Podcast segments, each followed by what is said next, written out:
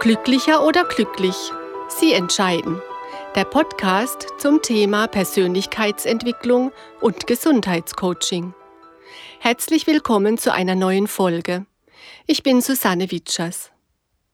Wie versprochen erfahren Sie heute, wie eine Paartherapie in meiner Praxis ablaufen könnte.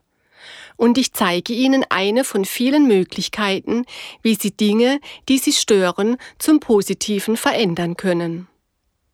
Gehen wir einmal vom Idealfall aus und stellen uns vor, dass beide Personen an der Beziehung arbeiten und die unangenehmen Themen, die die Beziehung belasten, angehen möchten. Beide kommen also freiwillig zur Paartherapie. Das Erste, was mich interessiert, ist, welches Anliegen, also welches belastende Thema, jeder Einzelne mitbringt. Dann informiere ich meine Klientinnen und Klienten über den Ablauf der Sitzung und stelle ein paar Regeln auf.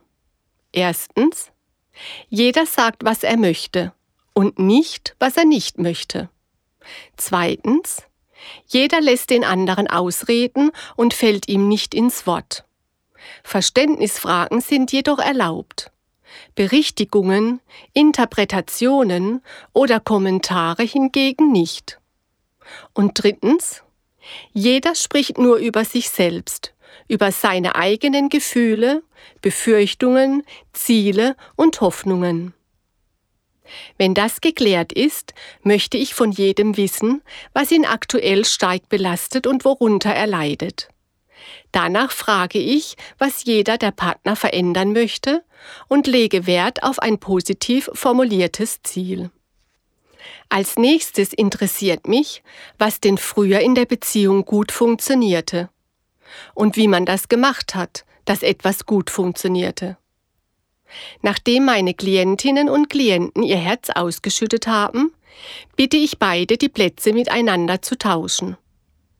In der Regel werde ich dann ganz erstaunt und fragend angesehen.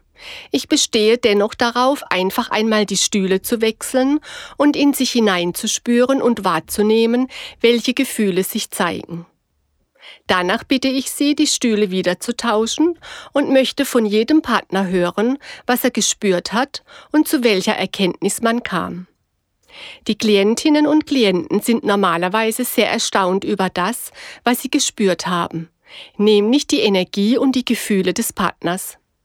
Es war das erste Mal, dass sie in der Lage waren, sich in den anderen hineinzuversetzen und zu erfahren, wie sich der andere anfühlt und was ihn vielleicht belastet. Ich höre dann Dinge wie zum Beispiel Es hat sich schwer angefühlt, ich spüre eine Traurigkeit und Mutlosigkeit, ich nehme eine Hilflosigkeit wahr, es war etwas Verletzliches zu spüren, ich habe den Eindruck, dass meine Partnerin oder mein Partner tief verletzt ist und sich deshalb verschließt. Oder aber auch Folgendes. Ich habe eine Leichtigkeit und Fröhlichkeit verspürt, eine Offenheit und eine Neugierde sowie Kraft und Stärke. Es fühlte sich positiv und optimistisch an. Das und vieles mehr nehmen die Partner gegenseitig wahr, wenn sie diese Stuhlübung machen. Und häufig ist es so, dass sich dann die Wünsche und Ziele der Partner verändern, weil sie erkennen, dass sie an einem anderen Thema arbeiten sollten. Am Ende der Sitzung erarbeiten meine beiden Klienten eine Vereinbarung, sozusagen einen Vertrag zwischen beiden Partnern. Sie legen fest, was sie bis zur nächsten Sitzung machen möchten. Das könnte zum Beispiel sein, dass sie sich selbst in ihrem Alltag und im Umgang mit dem Partner genau beobachten und notieren, was ihnen Positives, aber auch Negatives auffällt. Vielleicht entschließen sie sich auch dazu, hin und wieder etwas heimlich für den anderen zu tun, um zu sehen, ob es ihm auffällt und wie seine Reaktion ist. Auch eine paradoxe Intervention könnte ausprobiert werden. Das bedeutet, dass Sie etwas völlig Unerwartetes tun oder sagen, womit Ihr Partner nicht rechnet. Stellen Sie sich einmal vor, Ihr Partner lässt ständig seine Socken auf dem Sofa liegen. Er weiß, dass Sie das stört, aber egal wie oft Sie ihn schon gebeten haben, die Socken in den Wäschekorb zu werfen, er ignoriert Ihre Bitte. Jetzt wäre die Gelegenheit, etwas Paradoxes zu tun, wie zum Beispiel eine Praline auf die Socken zu legen und nichts zu sagen. Das nächste Mal legen Sie etwas anderes darauf, vielleicht eine Krawatte, oder Sie knoten beide Socken zusammen und lassen sie liegen. Bei einer paradoxen Intervention kommt es darauf an, dass Sie anders reagieren oder agieren, als Sie es normalerweise tun. Sie dürfen hier sehr kreativ sein und einfach mal schauen, was sich verändert. Es wird sich etwas verändern, da bin ich mir sicher. Solche paradoxen Interventionen können Sie in allen Situationen anwenden. Seien Sie ruhig auch einmal albern in Ihren Äußerungen und Reaktionen und gehen dann wieder zurück zur Tagesordnung.